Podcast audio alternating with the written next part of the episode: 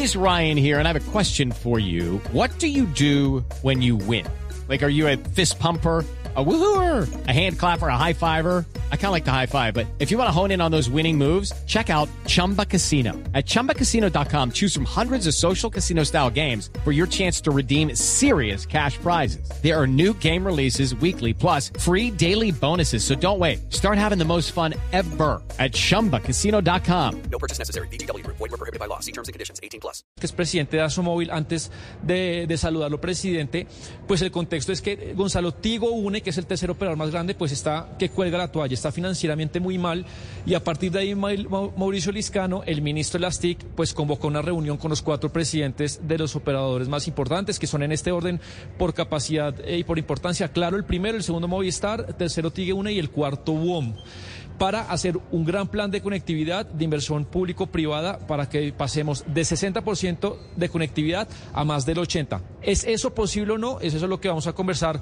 con Samuel Hoyos, que está en línea. Presidente Hoyos, bienvenido a Mañanas Blue. Sebastián, muchas gracias por la invitación a Mañanas Blue. Un placer estar con ustedes eh, y saludar a su audiencia hoy. Y la pregunta es si ve eso posible, eh, eso que se anunció ayer eh, con el ministro Liscano, más allá de, los números, si hay la plata, hay la infraestructura para lograr hacer lo que el gobierno ayer anunció de un plan de 3.8 billones de inversión para aumentar la conectividad. Efectivamente, Sebastián, es un anuncio muy importante el que se hizo ayer en cabeza del ministro Mauricio Liscano eh, y los cuatro principales operadores del país. La idea eh, con esto es destrabar eh, una cantidad de proyectos a través de obligaciones de hacer para ejecutar, para desplegar infraestructura que nos permita hacer ese salto del 60% donde estamos hoy y acercarnos al 85% como meta de conectividad al final de este cuatrenio. Eso implica eh, que con inversión privada, inversión de los operadores, el ministerio apruebe, como lo permite la ley de modernización. Claro. Pronto para contexto, si hay un poco de ruido es porque los eh, estudiantes están saliendo del auditorio Mario Lacerna que se acaba de terminar el debate. No, doctor Hoyos, básicamente si es posible en estas condiciones. ¿Cómo ve esa propuesta del gobierno de aumentar la conectividad, de que hay un plan de inversión de 3.8 billones? Eh, ¿Lo ve posible? ¿Cree que eso va a pasar?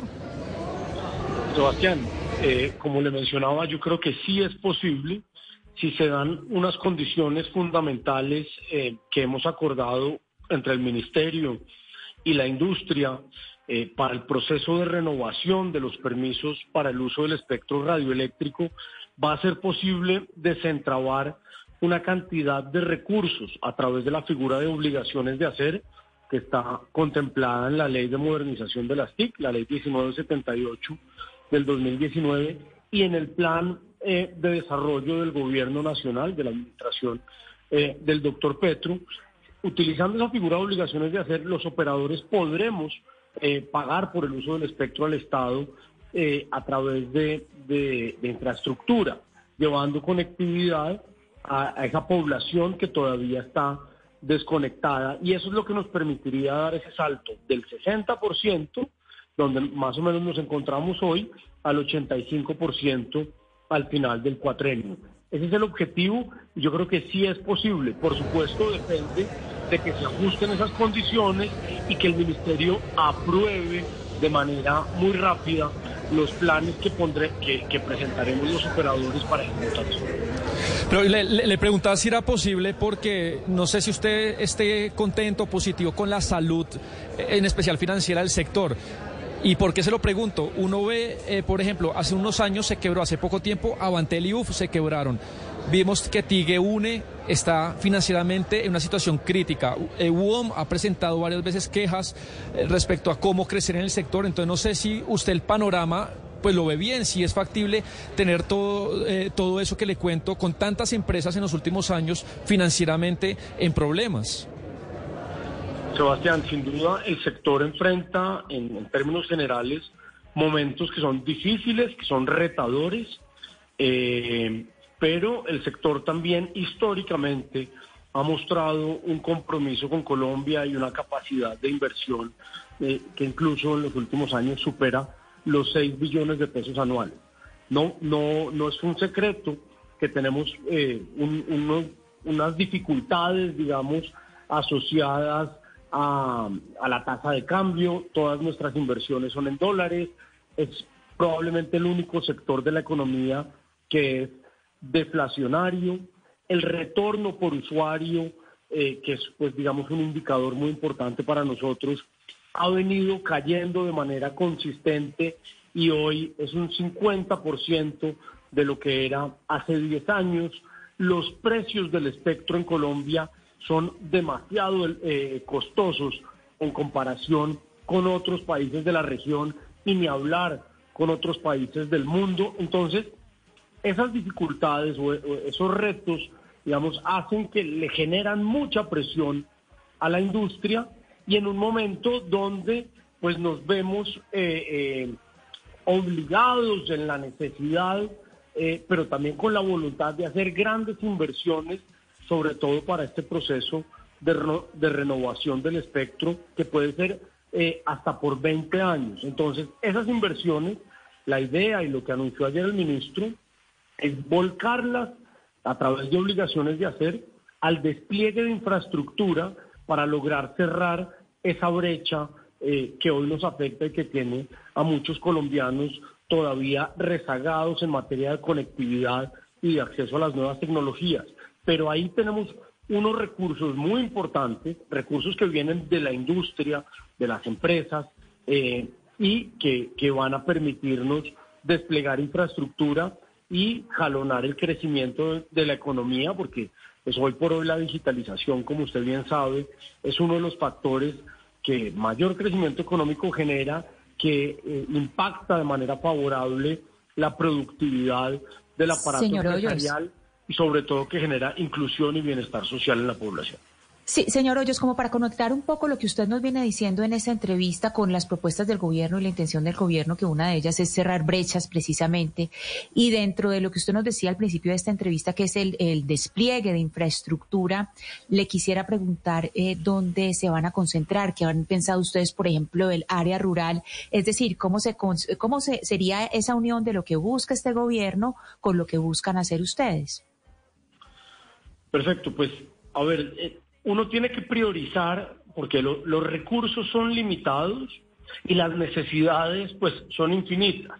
Entonces tenemos que priorizar y la política pública debe enfocarse en ver dónde podemos tener el mayor impacto posible con los recursos disponibles, ¿cierto?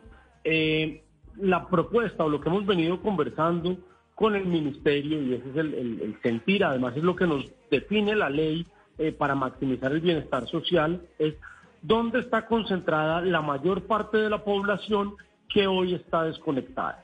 Y en un mapa que ha hecho el Ministerio de Telecomunicaciones, Planeación Nacional, y que lo hemos eh, cruzado con el mapa de cobertura que nosotros tenemos como industria, encontramos que hay zonas, eh, por ejemplo, alrededor de Bogotá, alrededor de Medellín, en el Valle de Aburrá. It's time for today's Lucky Land horoscope with Victoria Cash.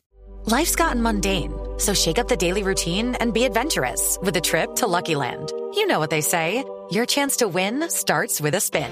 So go to LuckyLandSlots.com to play over 100 social casino-style games for free for your chance to redeem some serious prizes. Get lucky today at LuckyLandSlots.com. Available to players in the U.S., excluding Washington and Michigan. No purchase necessary. VGW Group. Void where prohibited by law. 18 plus. Terms and conditions apply. Alrededor de Barranquilla, alrededor de Cali, alrededor de grandes ciudades donde hay un, una concentración poblacional muy alta, hay alta concentración de pobreza monetaria, hay un déficit de conectividad muy importante que debemos satisfacer. Y con esto no quiero decir que no sea importante conectar regiones eh, o, departamentos como el Bichada o Putumayo o, La Guajira o el Chocó, por supuesto que es importante, pero hay mayor necesidad en materia de hogares, de personas, de empresas, hay mayor necesidad de conectividad en estas zonas suburbanas y ahí debe enfocarse eh, la política pública si queremos impactar realmente y llegar al 85%. Aquí estamos hablando de entre 10 y 12 millones de personas que todavía tienen deficiencias en materia de conectividad y que con este plan que anunció ayer el ministro, pues podríamos beneficiar. Claro, porque el, porque el rezago es bastante importante del país, ojalá sea así, pero en, ese, en esa materia pues es fundamental la, renovación del espectro, la negociación que el sector tiene con el ministerio. Quería preguntarle por eso, ¿cómo va esa negociación? Entiendo yo que esta licencia sería por una década más, ¿qué empresas ya la han pagado, qué otras faltan por pagar? ¿Cómo va esa negociación eh, del sector con, con el gobierno, doctor Hoyos?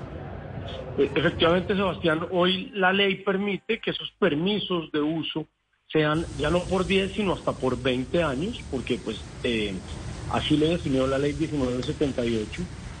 Eh, estamos en ese proceso de renovación de cerca del 70% del espectro radioeléctrico disponible eh, y pues todos los, los cuatro principales operadores van a renovar su espectro.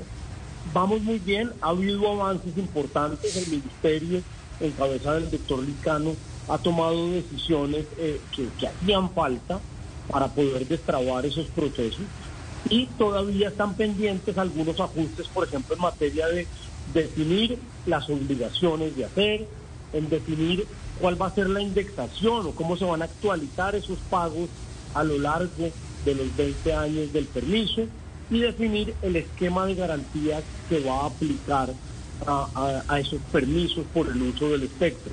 Una vez estén definidos, digamos, esos tres grandes eh, cimientos, donde ya ha habido avances, repito, eh, podremos hacer la renovación del espectro y que cada uno de los, de los operadores renueve, ojalá, pues por el mayor eh, periodo posible, de acuerdo con esos políticas.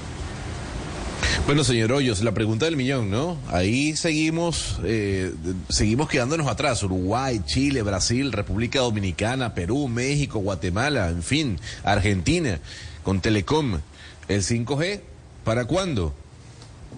Pues el, gobierno nacional ya anunció que la, subasta es el, 20 de diciembre. Ya se conoce un, un primer un primer, digamos, eh, borrador que fue publicado el primero de septiembre sobre las condiciones de esa subasta. Eh, falta conocer otra, otra parte. Y en efecto, pues Colombia venía, tenía un liderazgo en materia de conectividad en la región hasta el año 2013. Del, del 2013 para, para acá nos hemos venido quedando rezagados respecto a otros países eh, precisamente porque no habíamos actualizado nuestra política de espectro. Colombia tenía precios de espectro entre dos y tres veces por encima de la media regional.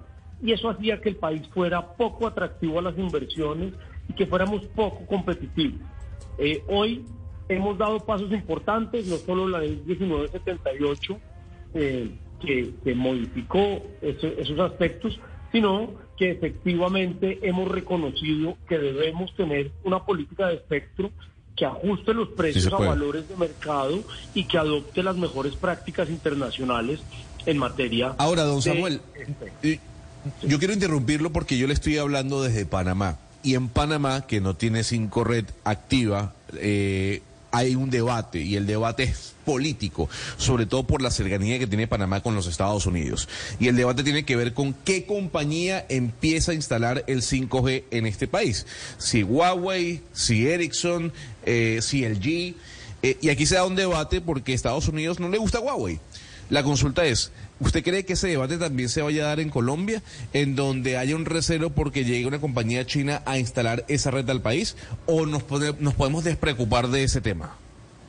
Pues hombre, Gonzalo, nosotros no estamos, no, no estamos aislados de los grandes debates en materia de tecnología y eh, del, del resto del mundo. Pero nuestra posición como industria es la necesidad que tiene Colombia es conectar al mayor número posible de personas, de hogares, de empresas, de instituciones, eh, y de la manera más rápida, más eficiente, con mejor calidad, con mayor velocidad y a mejores precios. Esa es nuestra consigna. Ahora, eh, cada empresa debe estar en la libertad de poder elegir en condiciones de mercado, en condiciones de competencia a sus proveedores. Eh, por supuesto, garantizando, garantizándole a sus usuarios eh, la privacidad de su información, de sus datos, garantizándole la calidad en la prestación del servicio. Entonces, ese debe ser un tema donde cada empresa puede elegir libremente qué tecnología y qué proveedores eh, eh, puede, puede seleccionar en el mercado. Entre más oferta tengamos, pues seguramente mejores precios y eso va a redundar en mayor acceso y en que podamos masificar de manera más rápida la prestación del servicio. Ese debe ser el objetivo de la política pública y el objetivo nuestro como industria es facilitar el acceso de más colombianos a la conectividad. Eh, claro, señor Hoyos, ese debe ser el objetivo, pero usted dijo ahora algo que me llamó mucho la atención y me llama nada de curiosidad, y es que usted dijo que hasta el 2013 nosotros éramos líderes en la región en temas de conectividad y que aparentemente eh, desde el 2013 no se habían actualizado las políticas de espectro. Pero ¿por qué no me cuenta un poco qué pasó? ¿Por qué dejaron de actualizarse? O sea, ¿qué, qué pasó exactamente? No sé si en el ámbito político que se dejó de tomar la medida o las medidas necesarias para seguir siendo los líderes en la región que veníamos siendo? Pues yo creo que precisamente coincide con eso. Y es que el espectro, que es un bien del Estado, ¿sí? que le permite a las empresas utilizarlo eh, pagando una contraprestación por el uso de ese espectro, eh, pues ese espectro genera un valor. Y Colombia no, digamos, eh, tenía unos precios de espectro ajustados, digamos, más al promedio de mercado, pero en 2013 esos precios se elevaron y eh, empezaron a dificultar la capacidad de inversión de los operadores y el retorno que generaba la utilización de ese espectro. En la medida en que el espectro sea muy costoso, pues para la industria va a ser eh, difícil la posibilidad, va a tener menos recursos disponibles para invertir. Si yo tengo 100 pesos disponibles y el espectro se me come 80, pues solo voy a tener 20 para poder desplegar infraestructura.